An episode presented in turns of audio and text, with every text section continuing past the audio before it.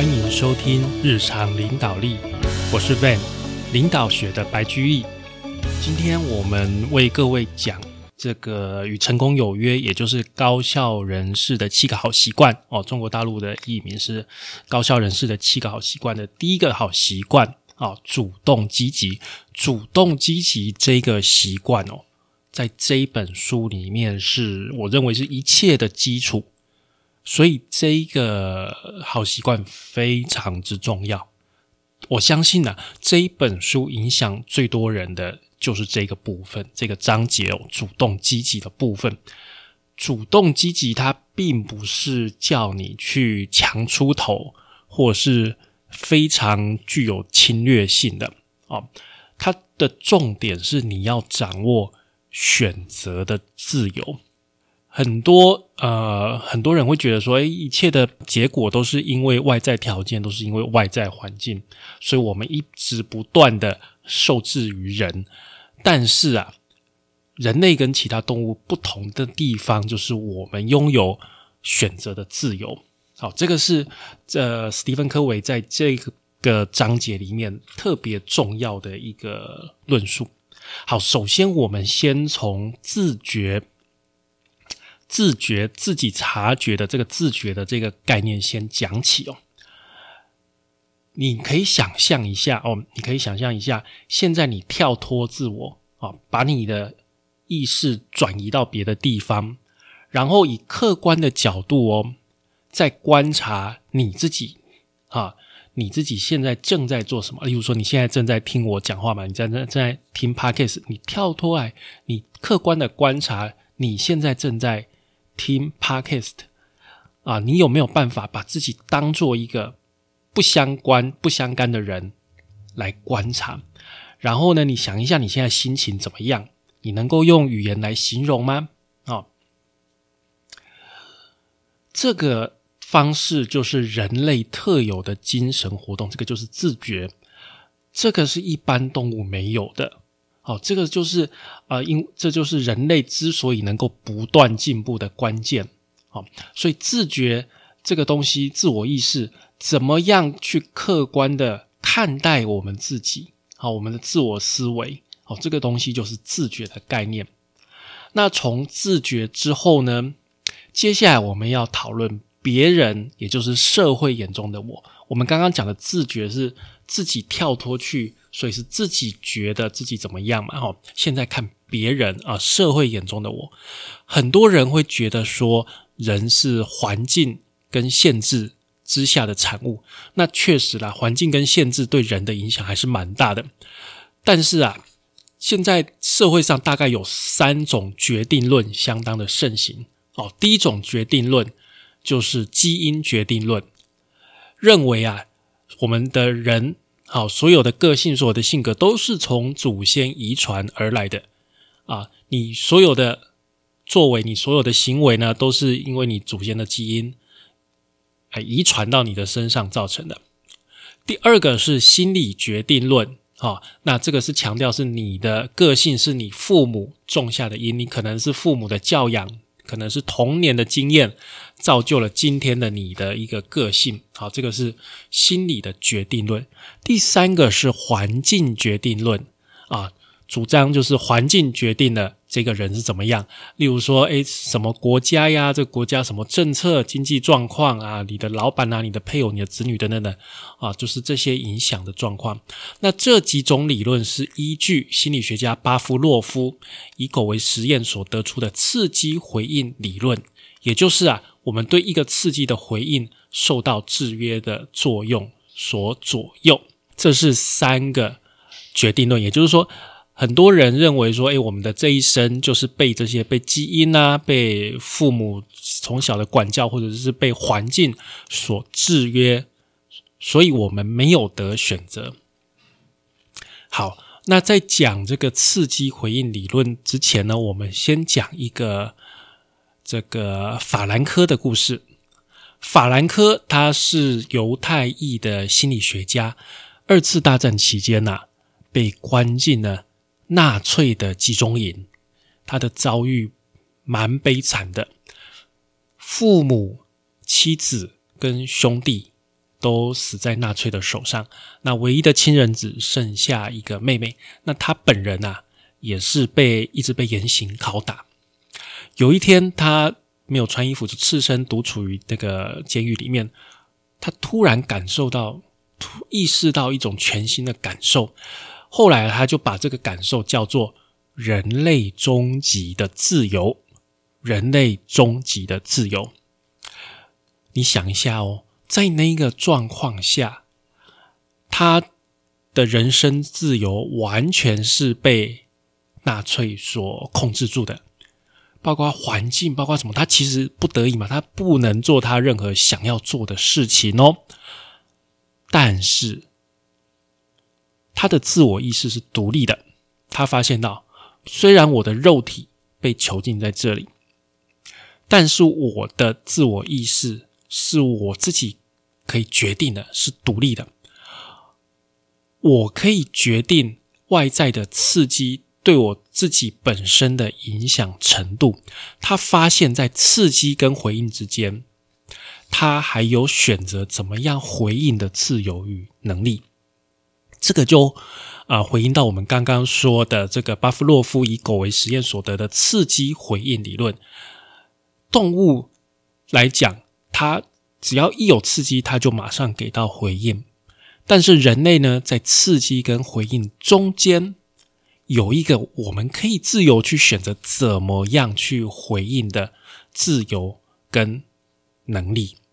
这个就是人类跟动物不一样的地方。所以啊，他在。脑中就想各式各样的一个情况，他就一直在想说啊，之后假如我被放出来，能够过怎么样的生活啊？可以把这段的痛苦所学得的教训啊，传授给其他人啊。凭靠着想象跟记忆，他就一直锻炼他的意志，一直到他的心灵的自由，终于超越了纳粹的这个囚禁。那他这种超越也感召了其他的囚犯。他协助啊，这其他的狱友在苦难之中找到意义，寻回自尊。所以在这样子最恶劣、最糟糕的一个环境当中，法兰克就用他这个自我意识的天赋，发掘出人类最可贵的一面，那就是人有选择的自由。那这种自由啊，来自四种天赋。第一种就是我们刚刚讲的自我意识，也就是自觉，好，self-conscious。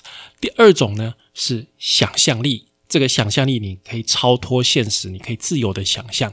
第三种就是良知，良知就是你能判断、明辨是非，知道什么是对的，什么是错的。最后一个是独立的意志，能够不受到其他人的影响，能够呃坚定的去做你。自己认为是对的事情，就是独立的意志。其他的动物啊，或者甚至是电脑的城市啊，它是没有这四种能力的啊。第一个是自我的意识，第二个是想象力，第三个良知，第四个独立的意志。其他的动物都没有的，所以这个是我们人类啊，我们人类不一样的一个地方。法兰克啊，在。这个监狱之中发现的这个人性的点则，就是我们要追求圆满人生的第一个重最重要的准则——主动积极 （proactivity）。这个英文单字啊，其实以前是没有的，后来才有的哈。它的重点不仅仅只是说，哎，我们做人做事要主动，更重要是代表说，人要为自己负责。我们所有的行为呢？都是取决于我们自己本身，而不是外在环境。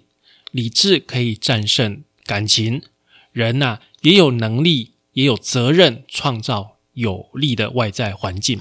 所以，并不是单纯的啊，给你打鸡血，给你做心灵鸡汤，说要主动哦，要积极，并不是这么肤浅哦。它还有更深刻的一些意义。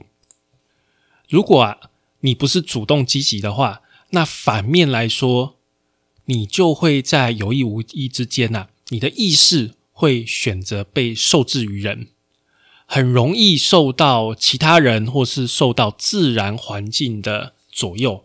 简单的说啊，天气好的时候，你的心情如果很好；天气不好，你的心情马上就无精打采。这样就是你就是显然就是一个很容易受制于人的一个性格。假如你是主动积极的人的话，你心里面自然有你的想法。天气不管是晴，不然不管是阴，不管是雨，对你的心情并不会发生太大的作用。哦，你本身的原则，你本身的价值观才是关键。你并不会受制于天气。这个就是主动积极的人跟受制于人的人一个很大的不一样哦。哎，但是我们要补充一下，这并不表示说主动积极的人对外在的刺激是完全没有反应、完全无动于衷的。他们对外在的物质、好外外在的精神与社会的刺激依然是会回应，只是怎么样回应，完全掌握在自己的手中。啊，它并不是说刺激来我就马上就回应，没有刺激跟回应中间我们有选择，这个才是主动积极。换句话说啊，君子无入而不自得哦，在任何环境，不管你在什么境地哦，君子都是自在快乐的。好，这个就是这样子的一个境界，就表示你到达了一个主动积极的情况。有一次，史蒂芬·科维在美国演讲哦，在讲这个主动积极。结果他讲到一半呐，突然有一个护士站起来大声讲话。哇，这个当然当然大家是蛮意外的，他就觉得很不好意思，然后再坐回去。后来啊，等到这个史蒂芬·科维讲到一个段落啊，休息的时候，他就赶快上来跟史蒂芬·科维去分享他的经验。他就说啊，你们绝对想象不到我的心路历程。我是一位护士，我负责看护过一个可能是世界上最挑剔、最难搞的一个病人哦。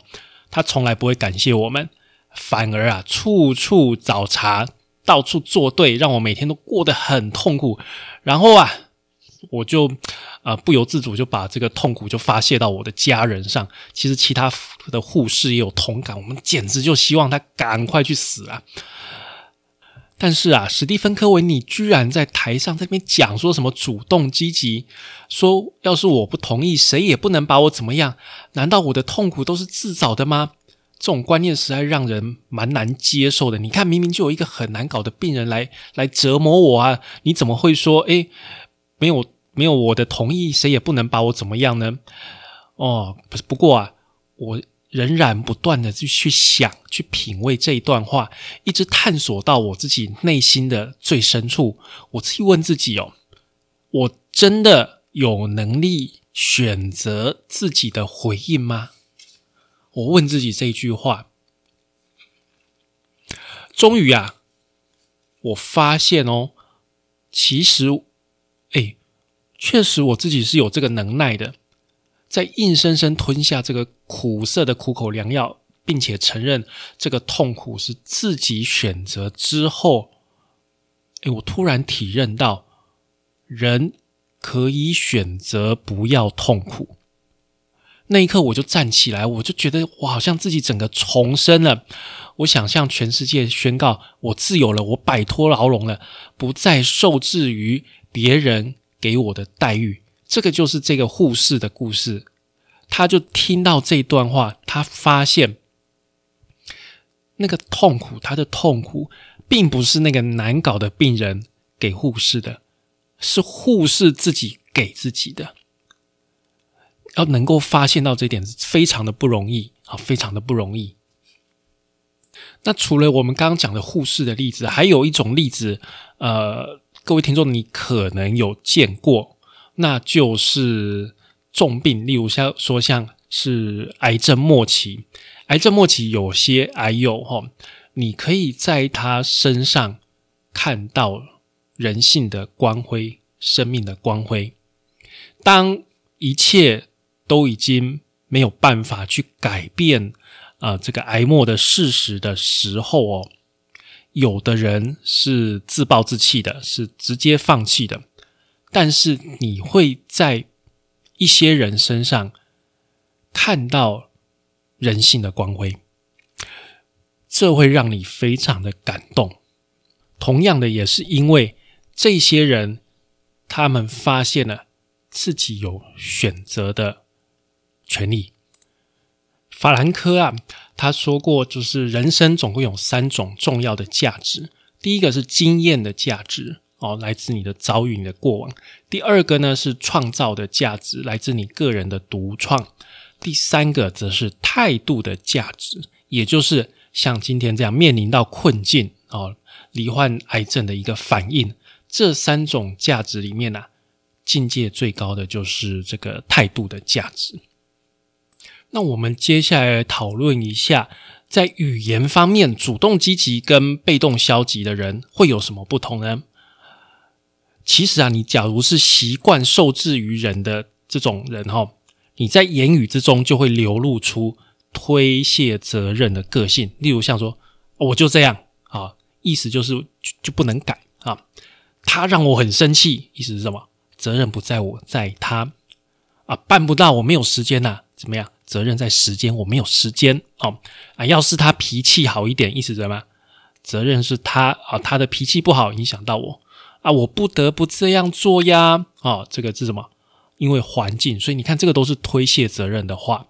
这种话，你假如常常听到的话，表示这一个人他的个性就是习惯受制于人，习惯被动消极的哦。来，我们来讲这个被动消极还有哪一些啊常讲的话，例如说。我已经无能为力了啊！我就是这样的人，他让我很生气，他们不会接受的。我被迫怎么样？我不能怎么样？我必须怎么样啊？如果怎么样呢就好。但是相反的，如果这些话在主动积极的人，你会听到这样，呃，试试看有没有其他的可能性呢？我可以选择不一样的做法，我可以控制自己的情绪。我可以想出有效的表达方式，我能选择适当的回应，我选择，我情愿，我打算。你看看，主动积极的一个话语跟被动消极的话语差别是这么样的大哦。有一次啊，有一个学生跟史蒂芬·科维请假，他想跟着网球队到外地去比赛。那这个史蒂芬·科维就是老师，就问他说。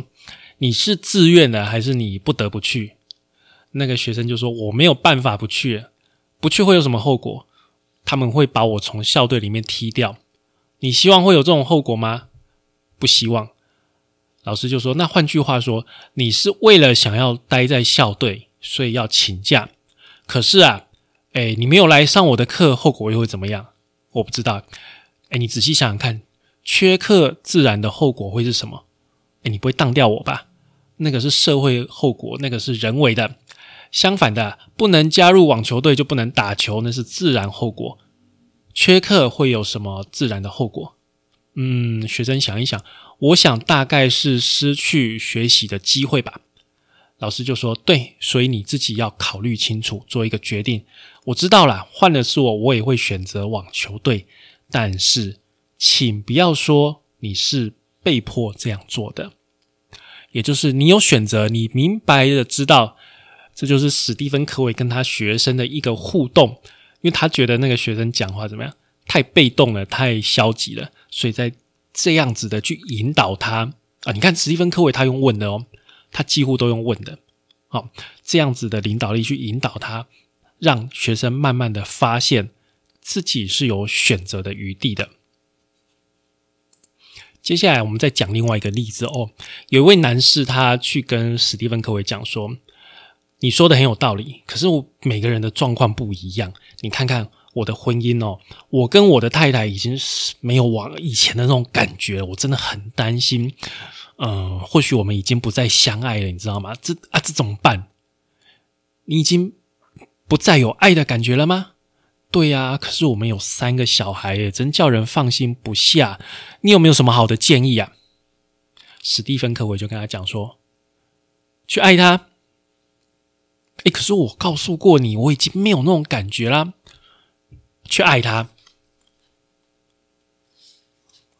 哎，可是你不了解，没有感觉，怎么样去爱啊？史蒂芬·科维就说：“就是因为这样，你才要去爱他。”可是我办不到啊！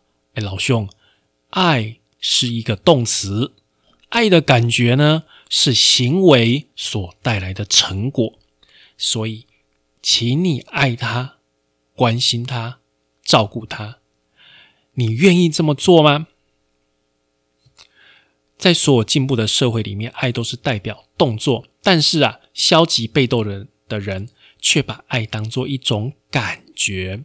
好莱坞式的电影常常灌输这种不必为爱负责的观念，因为爱只是感觉，没有感觉就没有爱。实际上啊，任由感觉去左右你的行为，其实是一种不负责任的做法。主动积极的人以实际的行动来表现爱，就像是母亲忍受痛苦，把新的生命带到人世间。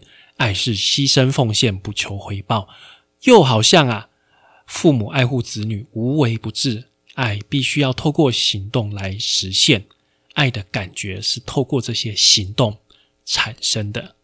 这一点非常重要。爱并不是一个感觉，那些感觉是行动带来的。好，大家不要去倒果为因。比较多年轻人会觉得说啊，我有感觉才去相爱。实际上，你到了一定的年纪，你有一定的人生的累积，你会知道。感觉只是结果而已，坚持去做那些行动是比较困难的，去做那些承诺才是真正的爱。接下来我们要讲这个主动积极里面非常重要的一个观念哦，这个观念就是关切圈跟影响圈。一个人他的世界。可以分这两个部分，好，你自己站在中间，画一个圈圈，关切圈，画一个圈圈，影响圈。什么是关切圈呢？就是你可以关心的事情，但是啊，哎，这些事情其实你无能为力，你只能知道这些事情，但是你其实没有什么办法去影响他们。但是在影响圈就不一样，影响圈里面的事情是确实你可以影响的。好，那主动积极的人。跟消极被动的人有什么差别呢？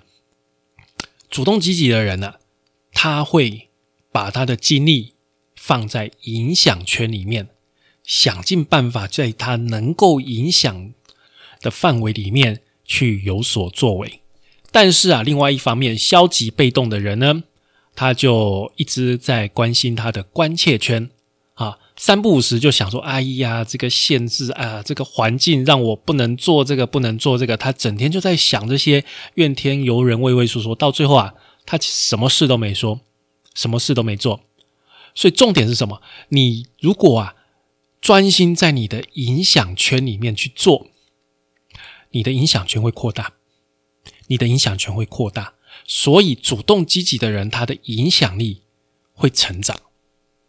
他能够影响的人、影响的事情就会越来越多。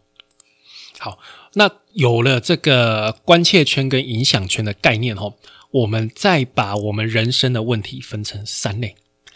第一类就是我们自己可以直接控制的，好，可以直接控制的。第二类哈是间接控制，好，你可能要去靠别人，好，间接控制。第三类呢，完全无法控制，这跟我们基本上。没有没有什么关系啦，啊，没有什么关系。例如说林志玲要嫁给谁，这跟我们真的没有关系，我们无无法去影响到，好，无法控制。第一类啊，可以直接控制的问题哦，通常这个解决的方法是在什么？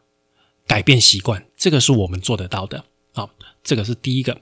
第二类可以间接控制的问题，间接控制啊，要发挥影响力哦。要发挥影响力，也就是我们刚刚讲的，在影响圈里面啊，去发挥影响力。最后呢，是无能为力的问题，无法控制的问题。那关于这些情况，我们可以做什么事呢？就是微笑以对啊，因为真的，我们真的是没有办法做什么事。好，我们只能微笑以对而已。如果你在这些你没有办法做什么事的。问题上面斤斤计较，基本上呢，是你是被这个问题制服了啊，你被这个问题制服了。好，接下来我们再讲一个例子哦。史蒂芬科维他曾经跟一家公司的总裁合作过，这个总裁啊精力旺盛，他的反应什么都很敏锐哦。但是哦，他的管理风格非常的独裁，他对部署就是这样指来指去，其实也不太给他们机会，所有人都是奉命行事的小角色，连大主管也不例外。这种作风，当然这个公司里面的主管都怎么样，离心离德，大家一有机会就在那边大发牢骚，就在私底下就骂他。哦。乍听之下。他们骂的其实蛮有道理的，而且好像是用心良苦，就是大家都是全心全意的为公司着想。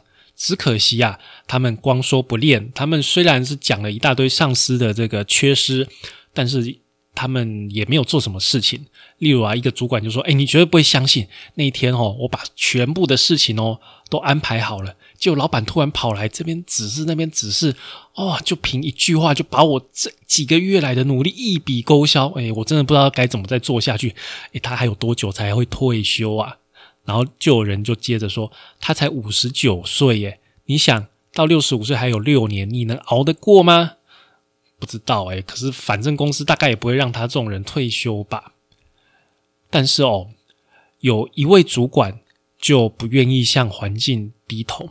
他其实他也知道啊，他的大老板有这个缺点，但是他的回应不是批评，他的回应是想办法去弥补这些缺失哦。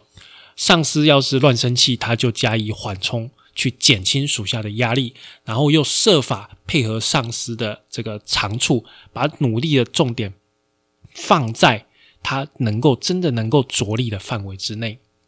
他接到任务的时候啊。他会尽量多做一步，设身处地体会上司的需要跟心意。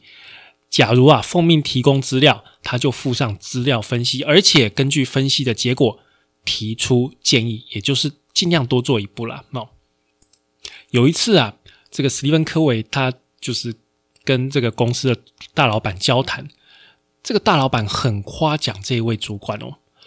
之后啊，在开会的时候。其他主管依然受到各种指示，但是只有这个主动积极的主管，大老板会去问他的意见，所以这样他的影响范围就慢慢的扩大了。那但其他的人当然受到不少的震撼，而且那些只会抱怨的人又找到新的攻击目标，对他们来说啊，他们只会推卸责任，他们要去尽量挑出别人的错误、别人的缺点，这样才能证明错不在我。幸好啊，这个主管对其他同事的批评也不是太在意了，啊，以平常心对待。久而久之啊，其实他对同事的影响力也增加了。后来公司里面任何重大的决策，一定要经过他的这个参与以及认同。大老板也对他很倚重。你看哦，这个主管他不是依靠客观的环境跟条件而成功的，是正确的选择造就了他。有很多人跟他处境是一样的，但是未必人人都会注意去扩大个人的影响圈。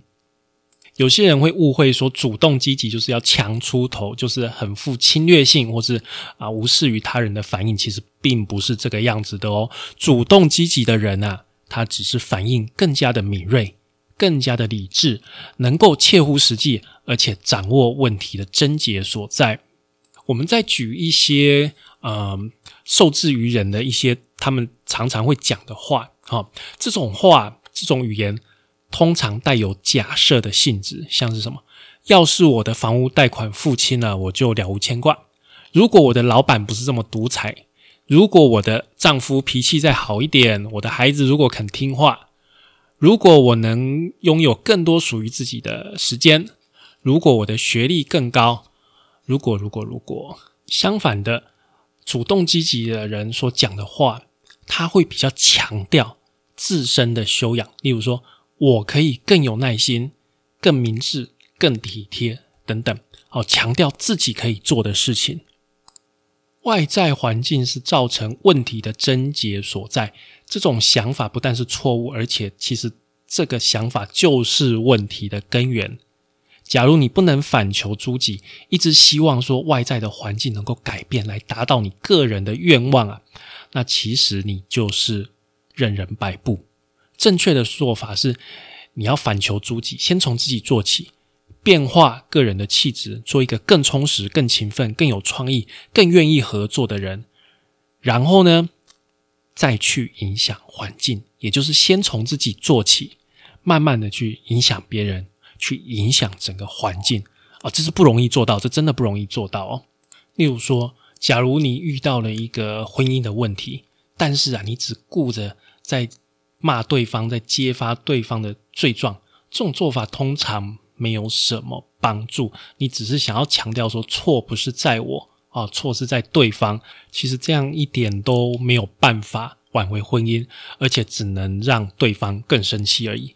那真正有效的策略呢，是从你自己能够控制的地方去着手，也就是啊，先改进自己的缺失，努力的去成为啊一个真正好的一个妻子或是丈夫，给对方无条件的爱跟支持。那当然了，我们也是盼望对方能够感受到我们的这一份苦心，而且希望对方能够也同时改善自己的行为哦。不过，对方的反应怎么样？并不是重点哦，重点是我们自己要先做好。好，那再回过头来，我们就讲回自由选择。自由选择它还有一个问题，那就是它会有后果跟错误啊。如果有时候会选错，那怎么办呢？呃，人的一生总是会有选错的哦，这个是非常正常的。重点哦，不是你要一直在那边悔恨，一直在那边后悔，一直在那边懊恼。重点是你要去承认，要去改正。而且从里面学到经验，学到教训，这就好像啊，你去抓一只毒蛇啊，被毒蛇咬了，你被毒蛇咬了之后，很生气，想要去把它抓它，去打它。但是你要知道，你如果去抓它，去打它，你的血液循环会更快，反而怎么样，让它的毒液，那个蛇的毒液更快的扩散到你的身体里面，会更快的怎么样？可能会更快的死亡。所以这个时候应该做什么事？赶快立刻止血，可能把那个毒血吸出来，对不对？我们要先做，先做改正，先做修正，而不是在那边懊恼，在那边懊悔啊！一错再错，甚至故意要作弊啊，去好像假装没有这一回事，这只会让事情更糟糕而已。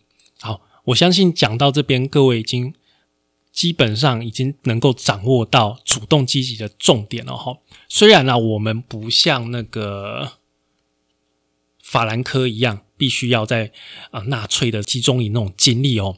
但是我们在日常生活中也是常常遇到一些琐事，例如说我们塞车的时候塞在路上，什么事也没有办法做，或者是说啊有一些客户真的是很欺负我们啊无理要求，那我们都需要这样的修养。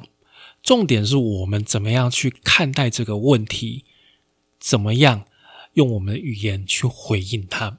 啊史蒂芬·科维建议我们用三十天的时间去做身体力行，这个主动积极的精神哦。